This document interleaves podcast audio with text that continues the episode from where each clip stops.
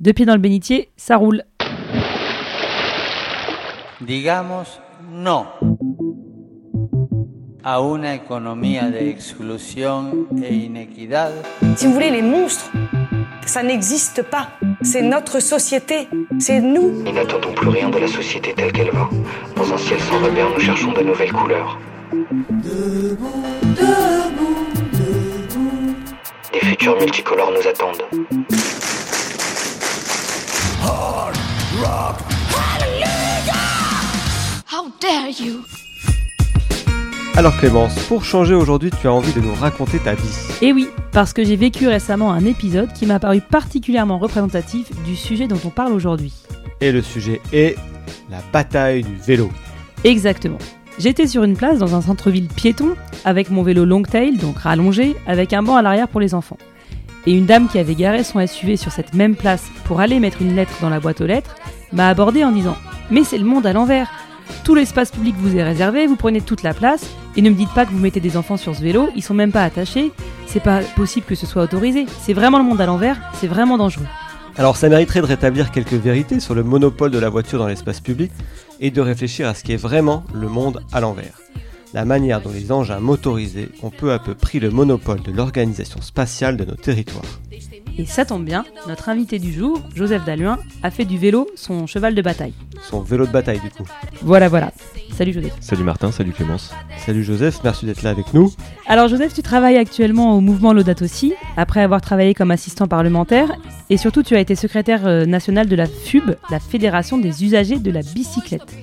Et tu présentes dans ton blog une réflexion qui vise à déconstruire l'hégémonie automobile. Alors comment t'en es venu à mener cette bataille du vélo? Je suis rentré dans la question du vélo parce que je savais pas trop quoi faire de ma vie, je pense. Et euh, j'ai fait du vélo pour aller au collège, pour aller à la fac. Je trouvais ça plutôt sympa. Mes parents étaient adhérents d'une association de promotion du vélo. Et euh, je suis tombé un peu par hasard sur les écrits d'Ivan Illich. Et ça m'a euh, fortement éclairé. J'ai trouvé que c'était une entrée très concrète dans les questions d'écologie où, où le reste était un peu euh, assommant ou très compliqué. Donc j'ai fait, voilà, j'ai fait des études de sciences politiques sur ces questions-là. Et plutôt que de m'intéresser à l'agriculture, à l'énergie ou à des trucs encore plus compliqués, je trouvais que c'était intéressant de rentrer dans la question d'écologie par un, un, tout petit morceau. Et puis par ailleurs, je faisais du vélo. Enfin voilà, ça, ça raccrochait des considérations philosophiques très générales avec euh, un sujet d'intérêt personnel. Euh, et voilà, c'était mon premier boulot. J'ai travaillé pour des collectivités sur euh, les questions de vélo. Et puis j'étais engagé dans des assos vélo euh, là où j'habitais. Et puis progressivement, je pense que ça a vraiment été un, le moyen par lequel je me suis politisé, où j'ai essayé de mieux comprendre le monde autour de moi. Et c'est aussi l'espace militant vélo, c'est aussi l'espace qui m'a permis de prendre plus de responsabilités. De, voilà. Alors avant de foncer à vélo, il faut d'abord déconstruire euh, cette évidence de la voiture et changer un peu de lunettes pour réaliser la place que l'automobile prend dans notre vie. Et ça, tu le montres bien dans ton blog, avant même la culture de, de la voiture, ce qui verrouille le système, c'est ce qu'on appelle les infrastructures. Comment est-ce que la voiture a construit nos territoires? C'est une question euh, vachement compliquée. ah, c'est le but de ce podcast. Non, bah, ce qui m'apparaît maintenant clairement et ce qui est théorisé par beaucoup de gens, c'est que euh, plutôt que d'approcher la question de la voiture par euh, les gens ont un attachement irrationnel, euh, on comprend pas pourquoi, euh, tout le monde se dé... Enfin voilà, moi j'ai pas de voiture, j'ai l'impression que vous, vous, non plus. Si, si, Si, moi, je- Clémence a une voiture. Ah, bon. bon. En tout cas, tu fais quand même du vélo, mais moi j'approcherais j'approcherais la question de la voiture principalement par la question du territoire, de comment ça se fait que euh, aujourd'hui le mode de déplacement dominant, ça soit l'automobile. Euh, et en fait, c'est la dimension territoriale qui prime, c'est-à-dire que depuis le déploiement de l'automobile euh, à partir du, du- de- des années 20, 30 et surtout euh, 50 en France, euh, bah, le territoire a radicalement changé. Donc, euh, on- ça s'accompagne d'une d'une métropolisation, euh, d'un exode rural et donc de l'isolement des gens qui habitent en territoire rural, de euh, la construction euh, de, des territoires périurbains qui sont... En fait, les territoires périurbains ne sont possibles que parce que l'automobile est un mode de déplacement qui existe et qui rend possible le fait d'habiter à 30, 40, 50 km de son emploi ou euh, des bassins d'emploi. Avant l'émergence de l'automobile, il y avait un peu une forme de péri- périurbanisation, mais qui était vraiment centrée autour des infrastructures de transport lourdes, quoi, les, trains, les tramways. Et avec l'automobile, ça a rendu la diffus, enfin, cette, euh, ça a rendu possible un périurbain beaucoup plus diffus. Et euh, le fait d'habiter en territoire rural, mais de travailler dans des zones plus urbaines, alors qu'avant, en territoire rural, bah, on, on était forcément paysan et on travaillait à proximité de là où on habitait. Euh, et donc aujourd'hui, on, on est dans une situation où bah, énormément de gens, c'est difficile de quantifier euh, la dépendance euh, à l'automobile réelle parce qu'il y a parfois des arguments de mauvaise foi, mais des gens qui ont, des, ont construit leur vie autour d'une mobilité rapide euh, en automobile qui structure leur quotidien. Et c'est un, voilà, un problème extrêmement compliqué dont il faudra quand même sortir parce qu'on n'a pas la possibilité d'absorber dans l'atmosphère plus de CO2 que ça, parce que ça propose tout un tas d'autres problèmes dont on peut parler après. Et pourquoi à un moment le, le mode de transport individuel a primé sur le mode de transport collectif? Il y a un projet politique aussi derrière ça. Euh, Il y a une explication plus simple qui est de dire euh, l'automobile c'est plus attractif que le train en fait. C'est beaucoup plus pratique, on est plus dépendant des horaires. Et donc euh, en fait ça s'est diffusé aussi comme ça, c'est-à-dire que le, chemin de fer ça a été le mode structurant de déplacement moyenne et longue distance jusqu'aux années 50-60 et en fait ça a décliné assez progressivement avec l'émergence de l'automobile. Euh, c'est en partie lié à des choix politiques, c'est-à-dire que on n'a pas continué à investir massivement dans le ferroviaire après la Seconde Guerre mondiale, et à contrario, on a massivement investi dans le routier euh, euh, après-guerre. M- Mais par ailleurs, en tant qu'individu, c'était un choix qui était aussi euh, politiquement soutenu, c'est-à-dire que le train c'est bien, mais la bagnole c'est vachement mieux. La bagnole, t'as pas besoin de te préoccuper de l'heure à laquelle euh, tu, tu vas partir, tu, tu as un seul mode sur tout ton trajet, alors que le train, tu dois d'abord te rendre à la gare, prendre ton trajet euh, dans ton train euh, de banlieue ou dans ton TER ou dans ton intercité ou peu importe comment il s'appelait avant, puis après reprendre un autre mode de transport pour arri- arriver là où tu es arrivé. Juste la- l'automobile, d'un point de vue personnel, c'est ultra efficace. Il n'y a rien de mieux. C'est juste que collectivement, c'est une catastrophe, mais individuellement, c'est mieux.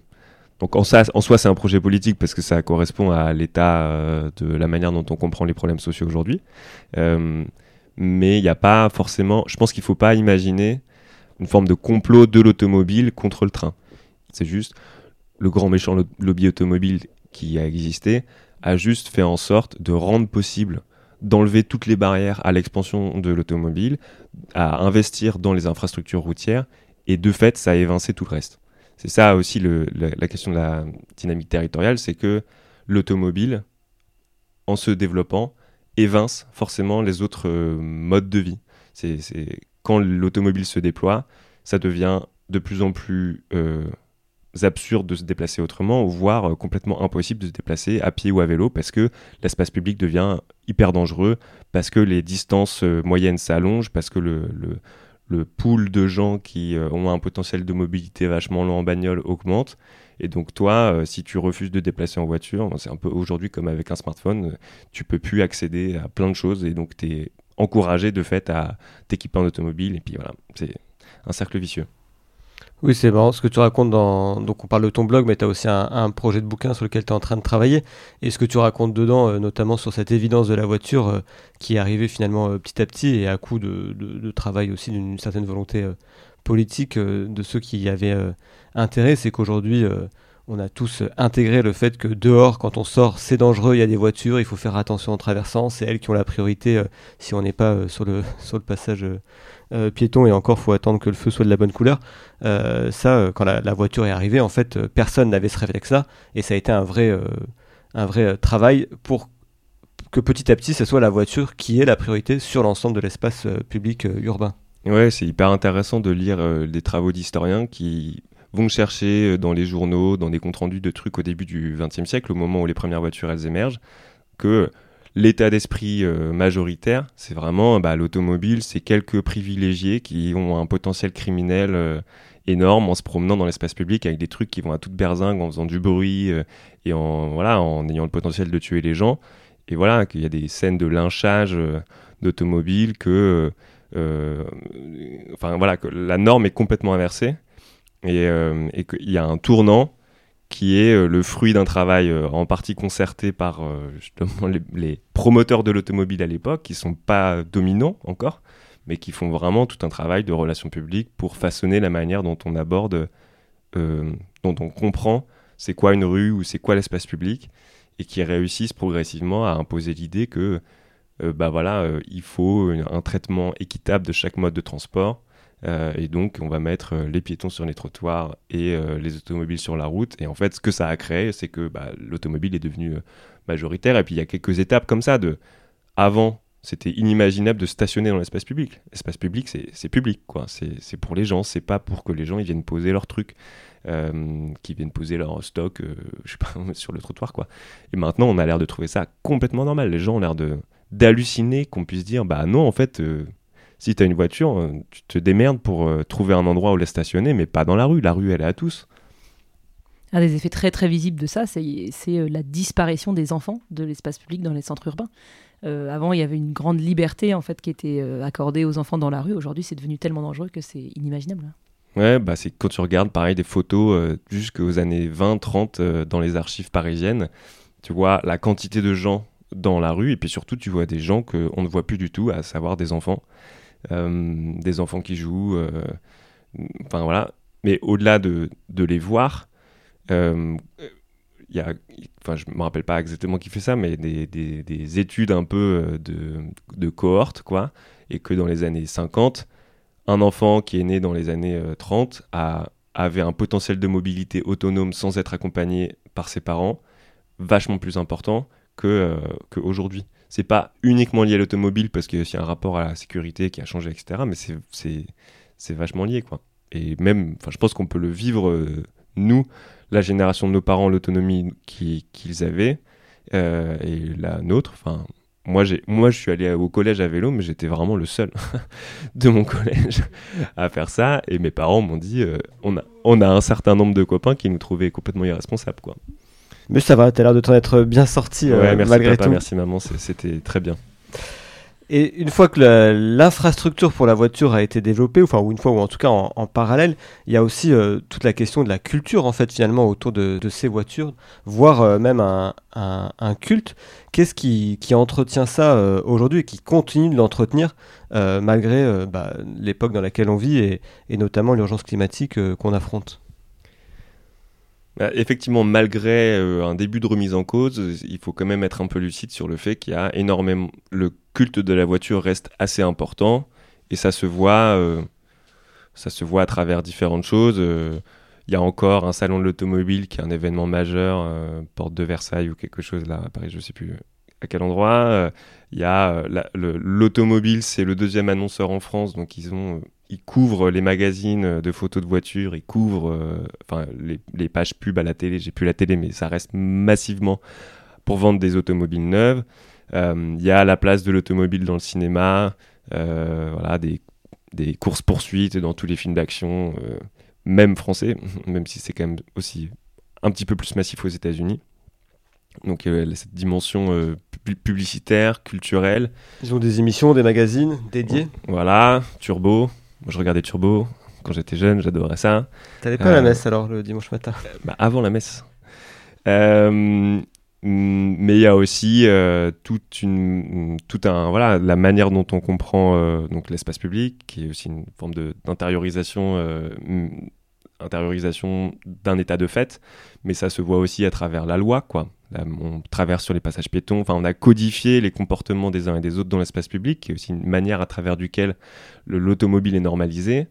Euh, ça passe aussi euh, On se demandait, euh, on parlait avec Clémence quand on préparait l'entretien de l'enjeu de distinction aussi. Est-ce que c'est important à ce point ou c'est plutôt une idée qu'on se fait? En tout cas, la voiture, ça semble vraiment l'objet de consommation symbolique par excellence auquel personne peut échapper. Même, enfin, en fait, que tu Même une toi, vieille bagnole pourrie, même moi, non, mais même si t'aimes pas la voiture, tu vas acheter une voiture qui ressemble à celle des gens qui sont pas très portés sur la bagnole. Et au contraire, tu peux avoir euh, évidemment une voiture qui te distingue socialement, etc. Enfin, vraiment, personne n'y échappe, quoi, que, que, tu- Ouais. que ça t'intéresse ou pas. Oui, oui, c'est, enfin, il y a, ça, moi, ça, ça continue à m'interroger que euh, des ménages avec un revenu moyen achètent une bagnole qui coûte hyper cher. C'est quelque chose que j'ai vraiment du mal à comprendre, mais qui fait complètement sens enfin, qui est rationnel de leur point de vue. C'est, un bien euh, qui vient marquer leur identité et c'est hyper important. Donc euh, voilà, c'est, un des biens à travers duquel on cherche à exister euh, socialement, donc c'est hyper important. Et les écolos, ils achètent des Logan ou des Zoé, euh, qui est pas un mauvais choix d'un point de vue écologique d'ailleurs, c'est peut-être moins pire, mais, mais en tout cas, voilà, comme ça qu'on marque notre identité. Euh, donc la distinction, mais c'est aussi, euh, ça c'est la distinction entre milieux sociaux, mais il y a aussi un truc où, euh, dans certains milieux, l'accès à la voiture, c'est ce qui distingue les enfants des adultes, quoi. On va passer vraiment sur l'enjeu, la question du, vélo, mais pour terminer sur la, question de la voiture, tu as dit qu'il fallait pas envisager ça comme un, forcément un complot du, lobby automobile, mais par exemple, on, a le droit d'être surpris qui de- depuis 3, 4, 5 ans, cette apparition notamment des SUV euh, dans le parc automobile aujourd'hui euh, européen, enfin en tout cas ce qu'on peut voir en France, euh, enfin bon c'est peut-être pas des gens enfermés dans une chambre qui, dans une pièce qui se sont dit bon allez maintenant on va on va faire des voitures beaucoup plus grosses et qui consomment beaucoup plus euh, parce que euh, on les emmerde euh, ces, ces écolos mais il y a, y a quand même un, quelque chose d'un peu une dissonance ou quelque chose qui ça qui, qui fait que c'est encore plus énervant de partager l'espace public avec des automobilistes quand on voit la taille que prend les, les voitures et que ça va à l'encontre de, de la logique de- de la logique dans laquelle il faudrait que la société aille aujourd'hui. L'industrie automobile ne participe pas du tout à la transition des mobilités, d'une part parce qu'il n'y a pas spécialement intérêt en tant qu'industrie, euh, que le gouvernement se refuse à vraiment la- la- l'encadrer et à la réguler, et le déploiement des SUV, c'est vraiment lié à une crise de l'équipement automobile. On- C'est-à-dire? Bah, le parc automobile est arrivé à saturation. On vend de moins en moins de voitures. Enfin, quand tu regardes la courbe des ventes, euh, le- les ventes euh, diminuent depuis euh, le début des années 2000. ah, enfin une bonne nouvelle après 20 minutes de- d'épisode. Euh, bah oui, oui, en fait, euh, la- le- quand même, l'automobilité est en crise. Mm. c'est- C'est une source d'espoir et en même temps d'inquiétude. Mais on vend de moins en moins de véhicules parce que les gens se sont massivement équipés. Enfin, il faut se dire qu'on ne se rend pas forcément compte, mais depuis les années 90, donc depuis Kyoto, depuis les trucs sur le changement climatique, et ben on continue à consommer de plus en plus de bagnoles. Et en fait, les ménages qui peuvent, avoir deux voitures se sont équipés dans les années 90. Euh, et donc, en fait, bah, le parc automobile peut pas grossir indéfiniment, donc il faut qu'il se renouvelle.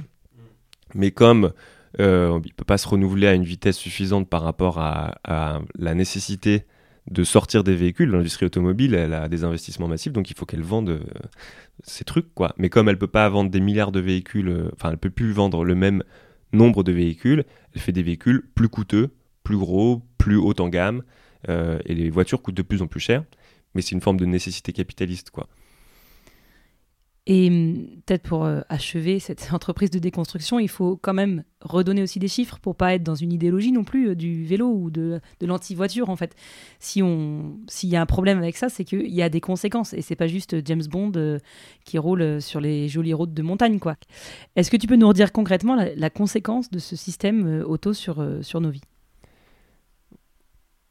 Ouais, t'as raison de, de redire en quoi c'est un problème automobile, parce que je pense qu'on a tellement internalisé les mots liés au déploiement de l'automobile qu'on voit plus le problème. Il y a beaucoup, beaucoup de mots différents. Les plus évidents et les plus, peut-être le plus important, en fait, c'est la question des émissions de gaz à effet de serre. Les transports en France, les émissions territoriales, enfin, dans les émissions territoriales de la France, les transports, c'est en gros 33%, enfin, un gros tiers. Euh, à l'intérieur de, de ce tiers, c'est plus de la moitié qui sont dédiés au déplacement à l'automobile. Mais en fait, moi je ne ferai pas forcément d'une distinction nette entre les déplacements des personnes et les transports, parce qu'en fait, on transporte massivement sur la route de la même manière qu'on se déplace en voiture. On a, les gens ont arrêté de se déplacer en train, on a aussi arrêté de, de déplacer les marchandises en train euh, de manière euh, concomitante. Donc les transports, c'est vraiment un truc massif, et surtout par rapport aux autres secteurs d'émissions, ça ne baisse pas depuis les années 90, on ne baisse pas les émissions de transport, alors que les techniques, euh, les moteurs sont de plus en plus efficaces, mais en fait on se déplace de plus en plus, il y a un effet rebond euh, permanent, donc les gens se déplacent de plus en plus, et euh, sur les transports, les émissions de gaz à effet de serre ne diminuent pas en France, et quand tu regardes à l'échelle internationale, c'est encore pire, c'est vraiment le- l'endroit où les émissions croissent à vitesse grand V. Donc rien que pour cette raison-là, il faudrait Enfin, c'est une raison suffisante pour se dire, ouais, il est grand temps de se poser la question de notre rapport à l'automobile parce que c'est l'automobile qui structure les transports. Après, il y a la question de la pollution de l'air. Euh, où euh, y a, pareil, il y a plusieurs facteurs dans la pollution de l'air, mais les transports, c'est entre euh, un tiers et la moitié en fonction de là où tu habites. Et la pollution de l'air, bah, ça, ça a des atteintes directes sur les espérances de vie en bonne santé des gens qui sont, qui sont confrontés à un air pollué. Il y a la question de l'insécurité routière ou des morts sur la route. On a des chiffres, mais encore une fois, ils ne sont pas représentatifs de ce que ça veut vraiment dire. Il y a en gros entre 3000 et 3500 morts en ce moment sur les routes. Avant, ça a été beaucoup plus, quoi. Ça a été juste... par an, ouais. Mais dans les années 70, c'était 18 euh, 000. Enfin, c'était euh, énorme. Donc, euh, ça, s'est amélioré. Mais, mais le, au-delà des morts, il y a les blessés, mais il y a aussi tout ce qui est empêché par le climat de violence routière. Donc, tu parlais des enfants qui se déplacent plus dans l'espace public, mais globalement, le sentiment d'insécurité qu'on a dans l'espace public à cause des véhicules, je pense que c'est un mal qu'on ne voit plus, mais si on se met à ouvrir les yeux, on ne voit plus que ça. Euh, il y a les infrastructures routières qu'on continue à construire. Donc euh, là, on, enregistre le lendemain d'un week-end de mobilisation contre une autoroute euh, entre Toulouse et Castres, mais en France, alors qu'on se dit qu'on va faire la transition écologique, on continue à construire des routes, des rocades, des, voilà, des, des, trucs qui détruisent des espaces naturels, qui détruisent des terres agricoles, qui viennent, enfin, qui viennent endommager la continuité des écosystèmes en mettant une barrière infranchissable pour les animaux, pour euh, voilà, dans les zones humides et des trucs comme ça. On avait fait un, épisode avec Caroline Grand au fait sur le grand contournement ouest à Strasbourg. Voilà, qui est un, énorme, de la un énorme scandale. Et d'ailleurs, le GCO euh, euh, est devenu embouteillé trois semaines après son ouverture. C'est le, l'illustration parfaite de l'automobile. C'est comme un gaz, ça prend la place qu'on lui, qu'on lui laisse. Et construire plus de routes, c'est juste euh, voilà. Mettre plus de voitures sur les routes. Mettre plus de voitures sur les routes. Il y a une espèce de. Il y a une métaphore marrante de dire essayer de résoudre le problème de la congestion avec des routes, c'est comme euh, desserrer la ceinture euh, d'une personne obèse, quoi. Et pas lui faire changer son régime. donc, ça, c'est il y a les mots directs qui sont, qui sont des raisons suffisantes. Par ailleurs, pour moi, il y a un truc qui est vraiment problématique dans l'automobile, c'est que ça donne un rapport complètement vicié au territoire. Euh, au-delà de du sentiment de sécurité ou d'insécurité qu'on sent dans l'espace public, l'automobile fait que bah, on a des territoires complètement déséquilibrés. Je pense qu'il y a une espèce de dynamique générale de métropolisation, de tous les petits centres-bourgs sont vidés parce que c'est vachement plus intéressant d'aller faire ses courses au Leclerc qui est genre à 15 km, etc. Et donc, il n'y a plus de vie locale. Et dès qu'on est confronté à une difficulté, enfin, une hausse du prix du carburant, qu'elle soit pilotée politiquement euh, comme en 2018 au moment des Gilets jaunes ou qu'elle soit euh, juste euh, déclenchée par un conflit en, Ukraine, mais ça sera le cas, enfin voilà, la, question du prix de l'énergie va être un, problème majeur, et ben hop, tout à coup on se rend compte qu'on est dans des situations hyper vulnérables, qu'il y a des personnes qui avaient construit leur vie autour de la bagnole liée à un prix de l'énergie relativement limité, et là boum, bah, c'est plus possible, elles se retrouvent isolées au milieu de nulle part dans leur campagne, elles n'ont plus de vie sociale. Fait, voilà, pour moi, la crise des, enfin, les gilets jaunes, c'est pas que ça, mais c'était aussi un, un, très bon avertissement de, euh, on est dans une situation de vulnérabilité liée à notre rapport à l'automobile, donc la vulnérabilité euh, sociale. Un autre truc qui me fait halluciner, c'est qu'avec l'automobile, euh, on, ne, on ne fait Enfin, on est aliéné au sens où on ne met pas en œuvre les choses qu'on devrait mettre en œuvre si on voulait vraiment résoudre les problèmes. Euh, on se dit qu'on va résoudre, euh, qu'on va essayer de limiter les émissions de la France. Enfin, en tout cas, le gouvernement n'a pas complètement abandonné cette, idée-là. Mais sur les questions de l'automobile, il met quasiment rien en œuvre pour quoi. Euh, il y a vraiment l'automobile est un impensé permanent chez les individus, mais aussi dans les politiques publiques. D'où l'importance d'essayer de, voilà, de critiquer le phénomène automobile. Face à ce système, le vélo peut paraître comme un outil de résistance, et pour résister, bah, on a toujours besoin d'un peu de spiritualité. C'est pour ça que notre chroniqueur euh, tout-terrain, et souvent à vélo, Charles, est allé rencontrer une sœur, une sœur qui fait du vélo. On l'écoute et on te fait réagir. À vélo, je suis allé rencontrer Marianne, qui est sœur auxiliatrice actuellement à Paris. Marianne nous livre un témoignage où elle mêle vélo, ralentissement, fraternité et spiritualité. Pour elle, depuis toujours, rien de mieux que de rouler à vélo à partir de l'âge de 9 ans, j'allais à, vélo euh, à l'école. Et euh, je suis du Nord. Quoi qu'il fasse comme temps, j'étais à vélo euh, matin, midi et soir parce que je rentrais à la maison pour, pour manger. Et je me rappelle de, moments de, de grande liberté euh, sur mon vélo euh, rouge. J'ai même appris à siffler euh, sur mon vélo. J'ai appris plein de trucs. Quand je suis arrivée à Marseille pour travailler, je me suis retrouvée. J'ai regardé un petit peu combien de temps on mettait pour aller. je travaillais dans les quartiers nord. J'habitais dans le centre-ville. Et je me suis aperçue qu'à vélo, bah, c'était faisable. Euh, Quand je suis, euh, je suis arrivée la première fois à vélo euh, au boulot, ils m'ont dit mais t'es fada quoi. En plus il y avait une énorme côte et il y avait du Mistral. Mais bon, moi je, je- trouvais ça super et surtout je faisais, je travaillais dans le social et il y avait des situations un peu rudes parfois. Quand je rentrais, oh, j'avais le sentiment de liberté, j'avais l'impression d'un grand sas et et puis des fois je chantais, des fois je criais, des fois je pleurais sur mon vélo, mais le vélo c'était le sen- sentiment de liberté, de d'être un peu euh, moi quoi. Pour Marianne, la lenteur s'expérimente aussi en marchant. Toutes mes vacances, euh, je, je vais marcher. Et puis je marche depuis quelques années sur les routes de Saint-Jacques euh, parce que c'est facile, on n'a pas à réfléchir le chemin. Et puis surtout parce qu'il y a une ambiance assez extraordinaire sur ce chemin. Même si euh, j'ai fait, euh, je crois, cinq fois euh, le Puy-Conque. euh, Bref, j'avance pas beaucoup, mais je marche. Et euh, c'est vrai que c'est physique, mais au bout de trois jours, on n'a plus mal, on n'a plus qu'une envie, c'est de remarcher. Surtout, on est, on est dans, dans son rythme, quoi. Alors, qu'est-ce que ça fait de se déplacer lentement, de marcher, de rouler à vélo? Pourtant, moi, je suis quelqu'un, si, on, si les gens qui me connaissent savent que je suis très speed, mais euh, moi, je le vis comme une libération. Euh, j'ai le sentiment, quand je marche, par exemple, de faire escape, c'est-à-dire euh, de, de, de sortir un petit peu de, de, de moi-même, de, de me laver, de me purifier, de, de, de, revenir à, à, mon corps en harmonie avec moi-même. Et euh, de ouais une espèce de, de, de, de temps où, qui s'arrête et qui me, qui me fait du bien et qui me permet d'entrer en profondeur en moi-même. Donc pour moi, ça, ça fait du bien à mon corps, ça fait du bien à mon cœur, et puis ça fait du bien à mon âme aussi, je pense. En vivant au Tchad, Marianne a aussi fait l'expérience de ralentir et d'accepter qu'aucune machine ne fonctionnait comme elle le voulait. En fait, de refuser l'efficacité. Au Tchad, j'ai vraiment, euh, par le fait même qu'au Tchad, il n'y a rien qui a marché, je- j'ai découvert que ça me reposait. Euh, autant que je suis quelqu'un de speed et qui a besoin d'efficacité, tout ça. Et petit à petit, je suis rentrée dans leur rythme et de voir que pour eux, euh, si ça marche pas, c'est pas grave. Ça m'a reposé. Euh, c'est pas l'efficacité qui est première, c'est la fraternité.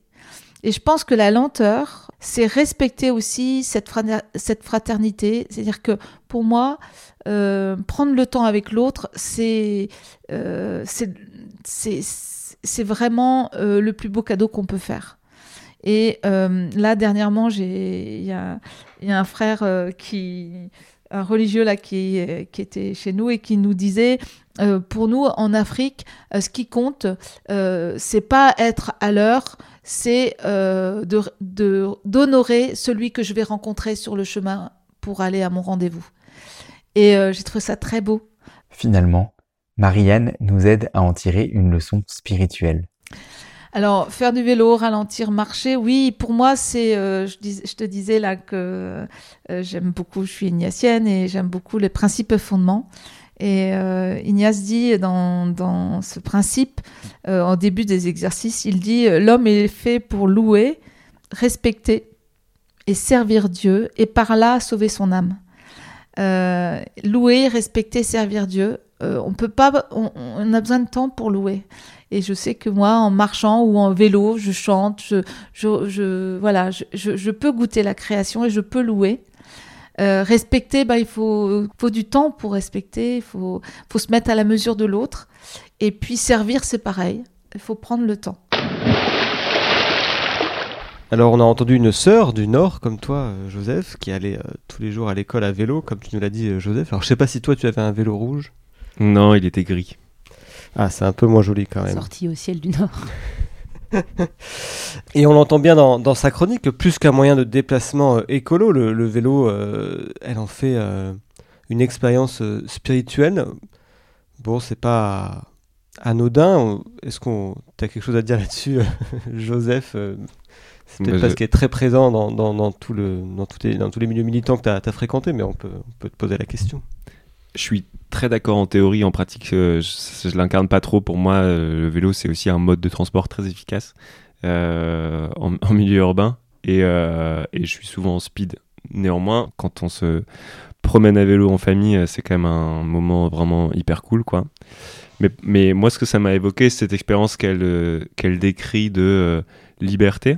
Donc, j'ai été moniteur de vélo-école, donc euh, d'accompagner des personnes qui adultes qui ont jamais appris à faire du vélo dans leur apprentissage de la mobilité à vélo. Donc ça, et ça commence par vraiment apprendre à pédaler. Euh, donc je faisais ça à Lyon avec la vélo-école de Pignon-sur-Rue, la maison du vélo. Euh, et j'ai fait ça pendant plusieurs mois et a vraiment été une expérience personnelle incroyable d'accompagner des personnes pour qui le vélo était un, désir fort. Donc, profil type de ces personnes-là, c'est quand même souvent des femmes avec euh, un, passé euh, plus ou moins proche euh, de, migration. Et pour elles, réussir à pédaler, c'est un truc exceptionnel. Et donc j'ai vraiment en tête voilà, des cris de joie, les larmes. et c'est hyper fort quoi. Quand on voilà, quand on a appris à faire du vélo enfant, on a complètement oublié à quel point c'est fou se dire on tient sur deux roues par la force de nos de nos, de nos deux jambes. Euh, mais voir des adultes qui ont aspiré à ça pendant des années en vain parce qu'elles n'ont pas été bien accompagnées ou ils n'avaient pas l'opportunité, accéder à ça et exprimer leur joie et dire à quel point ça va changer leur vie, que ça leur a fait gagner en confiance en elles, que euh, voilà, que le souffle du vent sur leur visage, c'était c'était une sensation extraordinaire qu'elles avaient jamais expérimentée avant. Tu te dis waouh, truc de fou quoi. Mais du coup, comment, euh, un peu concrètement, la culture ou la, contre-culture peut-être du vélo peut renverser un système aussi puissant que celui qu'on vient de décrire, qui est celui de l'hégémonie automobile? Est-ce que euh, les aménagements cyclables en ville, euh, c'est un bon point de départ? Ce que tu dis est vachement important sur le fait que le système automobile est hégémonique. Et voilà, critiquer l'automobile, c'est déjà un, un loisir euh, relativement euh, peu partagé. Mais on a pris du plaisir. Euh, voilà, mais- première partie d'épisode. Non, mais ce que je, moi, ce que je constate, c'est que autant il y a eu une critique de l'automobile euh, avant, et notamment de, par- parce qu'il y a des gens qui ont connu un mode sans automobile, mais depuis qu'on l'a complètement intériorisé, qui peut se rendre compte, rendre compte de- du problème? Et ce que je constate, et ce que j'ai constaté euh, à la FUB, c'est qu'il y a de plus en plus de euh, gens qui se mettent à faire du vélo, c'est un fait, et il y a de plus en plus de gens qui font du vélo un vecteur de politisation, comme ça a été mon cas, ou en tout cas qui rentrent dans une critique de l'aménagement du territoire actuel et du, statu quo automobile parce qu'ils se sont mis à faire du vélo. C'est vraiment le, pour moi, c'est l'intérêt principal du vélo aujourd'hui. Même si l'avenir des mobilités et la sortie de l'automobile, ça sera pas uniquement euh, un passage de la voiture au vélo. euh, le, fait de faire du vélo, c'est un moyen euh, concret et réellement existant de prise de conscience du problème avec l'automobile et donc d'une potentielle voie de sortie, une potentielle critique constructive du système automobile. Et alors après, comment on va, comment on sort de, du système automobile Je sais pas exactement. J'y réfléchis et voilà, je- je- j'espère euh, pouvoir euh, apporter ma contribution au débat. Mais pour moi, il faut regarder ce qui se passe réellement aujourd'hui. Euh, et donc l'automobile, l'automobilité, enfin le système automobile est en crise et on le voit par différents aspects. Je parlais de la saturation du parc. Ça se voit aussi dans euh, la, fin de la hausse continue des distances parcourues en automobile. Il y a pas beaucoup d'enquêtes, mais en France, il y a eu une enquête en 2008 et une autre enquête en 2018 sur un, échantillon représentatif, voilà, donc des études comparables, et on constate que euh, le nombre de kilomètres parcourus stagne ou commence à baisser un peu, alors que euh, depuis les années 50-60, il était en augmentation continue. Donc il se passe quelque chose. Donc l'existence est une forme de crise de, l'automobilité, et puis un, autre signe de cette crise, c'est que euh, y a de plus en plus de villes qui font de la remise en cause du tout automobile euh, une priorité. Euh, à Paris, c'est très clair et en fait, euh, Paris est vraiment un phare euh, à l'échelle internationale. On s'en rend pas compte, mais tout le monde est là. Waouh, c'est un truc de fou. Rue de Rivoli, euh, on dégage les bagnoles de Paris, alors que Paris a été aussi une ville ultra saturée de, de bagnoles, quoi. Enfin, toute le, le- beaucoup de d'images de Paris euh, avec des parkings partout, euh, des DS, des magnifiques euh, voitures françaises, mais des bagnoles partout. Tu- Et- tu- Avec des projets complètement ubuesques, tu parles d'une autoroute qui était censée passer au pied de Notre-Dame de Paris. dans Voilà, ton par exemple, voilà, qui n'a jamais vu le jour, heureusement, Heureusement. mais. Et, et donc, les- la politique à Paris ou dans tout un tas de, de grosses villes, en fait, en France, me, me semble être une bonne manière d'essayer de remettre en cause l'automobile. Ça sera pas suffisant, mais le développement progressif de politiques hostiles au statu quo automobile me semble être une voie de sortie du système automobile et il va falloir euh, essayer d'étendre au maximum dans d'autres territoires euh, avec un souci de justice sociale le plus important et puis de remise en cause plus radicale des, des, sources quoi, du système automobile, mais pour euh, essayer de- de- d'en sortir. Tu as parlé des, des personnes qui se mettent à faire du vélo et qui, qui redécouvrent autrement la question de l'aménagement du territoire, du coup par la pratique euh, du vélo. Mais avant de se mettre à faire du, vélo, moi je fais énormément de vélo, euh, tous mes déplacements, euh, j'habite à, à Ivry où nous enregistrons cet épisode. Et dans la région parisienne, je me déplace énormément à vélo et je reçois beaucoup de, de gens qui se disent jamais je ferai du vélo à Paris, c'est beaucoup trop dangereux.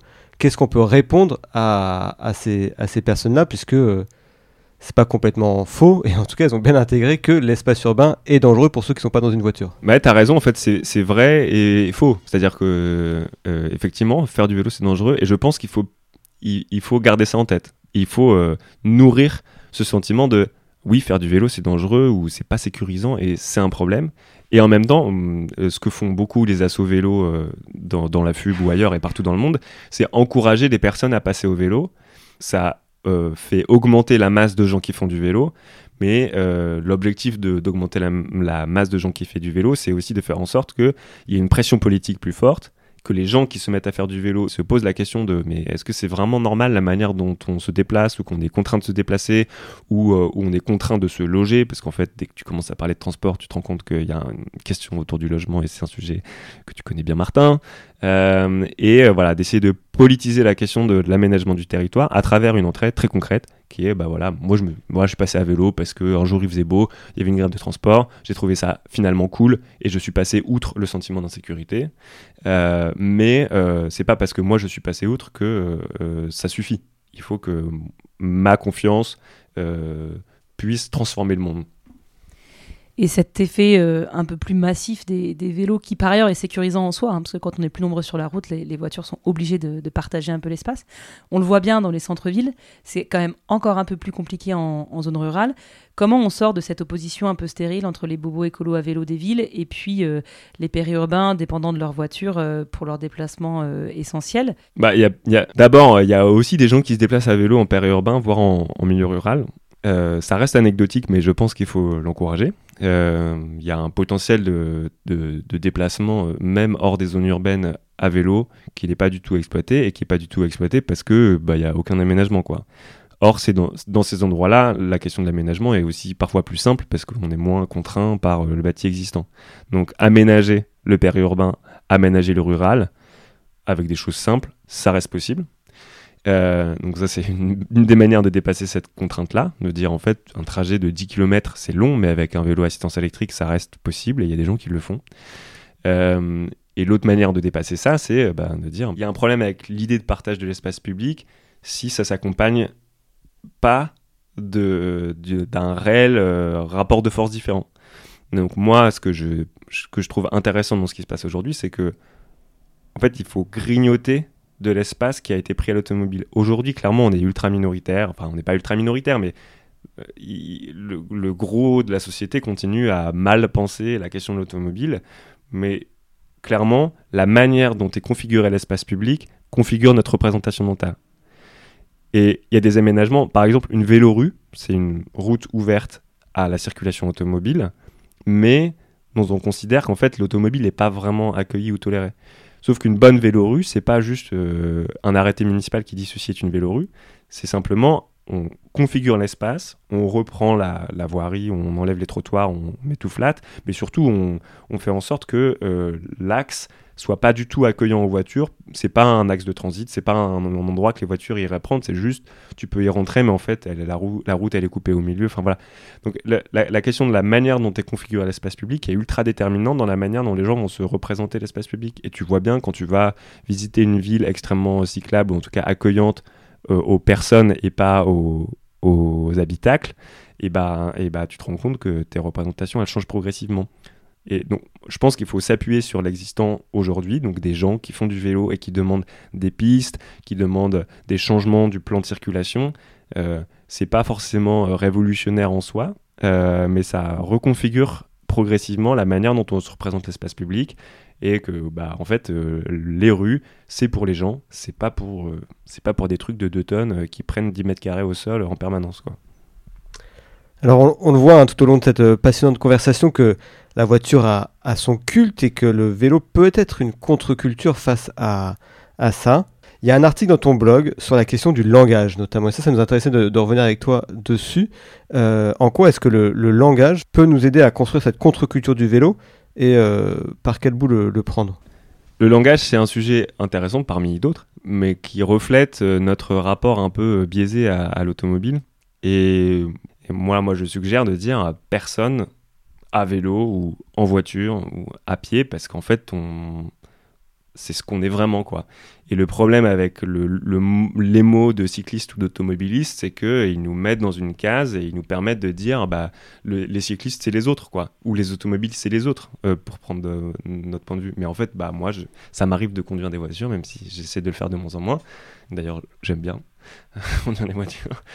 Euh, et euh, voilà, en fait, il faut créer de la fluidité. euh, Enfin, on est des personnes et on, est, euh, on a un minimum de libre arbitre et en tout cas de, voilà, de capacité à changer nos pratiques. Et donc enfermer les gens dans la catégorie les automobilistes contre les autres, ce que fait par exemple le grand méchant lobby euh, 40 millions d'automobilistes, qui est un coup de génie en termes de com, de dire voilà, il y a plein de gens qui utilisent régulièrement leur bagnole, on va les étiqueter automobilistes, en plus ils sont pleins, euh, et du coup, bah voilà, ça va donner un sentiment de il y a les automobilistes, les 40 millions, et puis les autres. Alors que euh, c'est pas du tout ça, quoi. Euh, c'est beaucoup plus complexe et il faut absolument éviter de s'enfermer dans le, mode de transport dominant dans nos existences. Et si on considère que comme dans beaucoup de questions écologiques, euh, cette bataille euh, du vélo, c'est un peu David contre Goliath, quoi. C'est quoi les outils de, de David? C'est quoi les armes de David? Est-ce que euh, il faut dégonfler les pneus des SUV Euh, Est-ce qu'il faut euh, voilà participer à l'attention générale en s'engueulant avec les conducteurs d'automobiles quand on est à vélo? C'est quoi les la marge de manœuvre militante, en tout cas pour euh, pour le vélo? D'ailleurs, on recommande les haricots pour dégonfler Hein les, les pneus de SUV. Un Rico Mungo, quand même, faut que- faut vraiment que ça soit petit. hein. Je vois que vous êtes bien informé. En théorie. en théorie. Euh, moi, je vois trois, euh, trois gros leviers. Euh, et aujourd'hui, c'est David contre Goliath, mais malgré toute l'affection que j'ai pour l'histoire de David contre Goliath, je serais un tout petit peu plus réaliste. J'ai quand même l'ambition de faire en sorte que David soit le moins chétif possible. Donc pour moi, le premier enjeu, c'est aussi de, de s'appuyer sur la dynamique existante et la crise de l'automobile et l'appétit de plus en plus fort pour des, qu'ont les gens à sortir de ça, quoi, à se mettre à se déplacer à vélo ou autrement, à vendre leur bagnole, à essayer de vivre sans voiture. Ça reste marginal, mais ça grossit. Donc pour moi, il faut encourager ça. Il faut euh, essayer de, voilà, de massifier ou rassembler euh, le maximum de gens autour de cette idée que le, notre rapport à l'automobile n'est pas bon et il faut essayer de le faire changer. Donc il y a tout un tas d'activités à mener pour ça, mais je, crois qu'il ne faut pas euh, se cantonner à la marge actuelle qu'on représente aujourd'hui. Et l'autre chose, c'est, tu parlais de grignoter tout à l'heure, c'est une, voilà, cette idée de, euh, il faut prendre ce qu'on peut prendre maintenant. Et donc, euh, si la remise en cause de l'automobile, elle se vit euh, surtout dans certains territoires, et bah, faisons-le dans ces territoires-là. Et donc, prendre ce qu'on peut prendre, euh, avoir des aménagements cyclables, euh, peut-être un peu pourris, mais de, voilà, qui permettent de commencer, qui nourrissent en fait le fait qu'il y ait de plus en plus de gens qui s'y mettent. Euh, grignoter progressivement l'espace euh, public, grignoter progressivement euh, les esprits, en, en, essayant de mieux valoriser les modes de déplacement différents, en étant présent dans les médias, et on voit de plus en plus de médias qui parlent de vélo. Enfin, ça devient vraiment un, un sujet de lifestyle Euh, comme la bagnole, il y a- enfin voilà, dans, dans tous les journaux euh, de droite, il y a une chronique sur la bagnole, mais il y a aussi de plus en plus de pages vélo, quoi. Ou comment acheter son vélo, voilà. Bon, des vélos très chers Voir la parfois. classe à vélo. Ouais, comment avoir la classe à vélo. Pour ça, il suffit de regarder Clémence. Et euh, enfin, voilà, faire exister le vélo dans les esprits. Euh, après, tu poses la question de comment le vélo permet d'aller plus loin. Pour moi, une fois qu'on aura commencé à peser un peu plus lourd, et puis on peut dire qu'on commence à le faire, il va falloir euh, attaquer un peu à la racine euh, la puissance du statu quo automobile. Ce que je disais euh, un peu au début de qu'est-ce qui fait que ça tient. Donc il y a la culture, il y a le langage, il y a les représentations idéologiques, mais elles, elles, vont, elles vont changer par la force des, par la force des choses, par les changements plus structurels. Pour moi, il y a vraiment un enjeu de reprise en main de l'industrie automobile. Qui est un des facteurs qui nous empêche de sortir du truc. Quoi. Ils font n'importe quoi. On parlait des SUV, c'est pas du tout la bonne direction. Euh, et puis quand tu écoutes un peu sérieusement euh, les PDG des grands groupes automobiles euh, français, mais, mais à, l'international c'est encore pire, ben, ils y croient pas vraiment. quoi. Ils disent voilà, on prend en main la question de la transition énergétique, euh, la transition écologique dans les transports. Euh, quand on dit qu'on va arrêter de vendre des véhicules thermiques en 2040 ou en 2035, ils disent oui, oui, on va le faire, mais bon, à reculons. Euh, quand on dit qu'en fait, bah voilà, il y a pas, on peut pas remplacer la flotte de voitures euh, aujourd'hui en circulation par l'équivalent en électrique. On n'a juste pas la capacité euh, en termes de ressources et en termes de production électrique pour le faire. Donc il faut beaucoup moins de voitures et beaucoup moins de kilomètres parcourus. Ils sont dans le déni total. Donc il y a un truc on ne peut pas leur laisser le volant euh, sur la, manière dont on construit les politiques de transport. Et aujourd'hui, personne ne s'y attaque. Donc voilà, je ne sais pas comment on va s'y prendre, mais les, dégonfleurs de pneus, euh, Martin fait souvent des blagues dessus. Euh, donc des gens qui vont dans la rue pour dégonfler les, les pneus des SUV en espérant que ça crée une forme d'électrochoc dans l'espace, dans l'opinion publique. Bon, c'est pour moi c'est une manière un peu désespérée d'aborder les choses, mais peut-être que c'est peut-être que c'est pertinent. C'est un des symptômes de ça, de dire on va pas du tout dans la bonne direction. Mais pourtant, on, dispose d'outils de, régulation. Quoi. On a des lois qui déterminent la manière dont on peut produire les voitures. Et pourquoi pas, euh, voilà, pourquoi pas nationaliser à nouveau l'industrie automobile euh, française pour se dire, voilà, c'est- si on vous laisse faire, vous faites n'importe quoi. Donc euh, désolé, collectivement, on s'est dit que ça allait pas, on va reprendre la main. Donc ça, c'est pour l'industrie automobile. Et puis après, bah, il y a les questions d'aménagement du territoire. Est-ce que l'État peut- peut, enfin, l'État devrait poser un moratoire sur la construction de nouvelles routes. C'est complètement hallucinant qu'on laisse construire des routes. C'est- un truc de malade. Ça n'a aucun, aucune forme d'intérêt. Ça nous, verrouille dans un truc qu'on sait qui n'a pas d'avenir. Et quand on construit une route, elle est là pour euh, encore un siècle, quoi. Même plus. Euh, donc ça, c'est une autre des choses qu'il faudrait réussir à obtenir dans un horizon temporel euh, le plus bref possible. Et pour terminer cet épisode, tu sais ce qui t'attend, Joseph, parce que tu écoutes chaque épisode attentivement. Euh, on t'a demandé pour euh, clôturer cette euh, conversation euh, passionnante. Ah, je, je dis toujours ça, Clémence se moque de moi, mais, mais ce n'est que vrai. C'est pour ça que j'aime faire ce podcast. Nous ne rencontrons que des gens passionnants.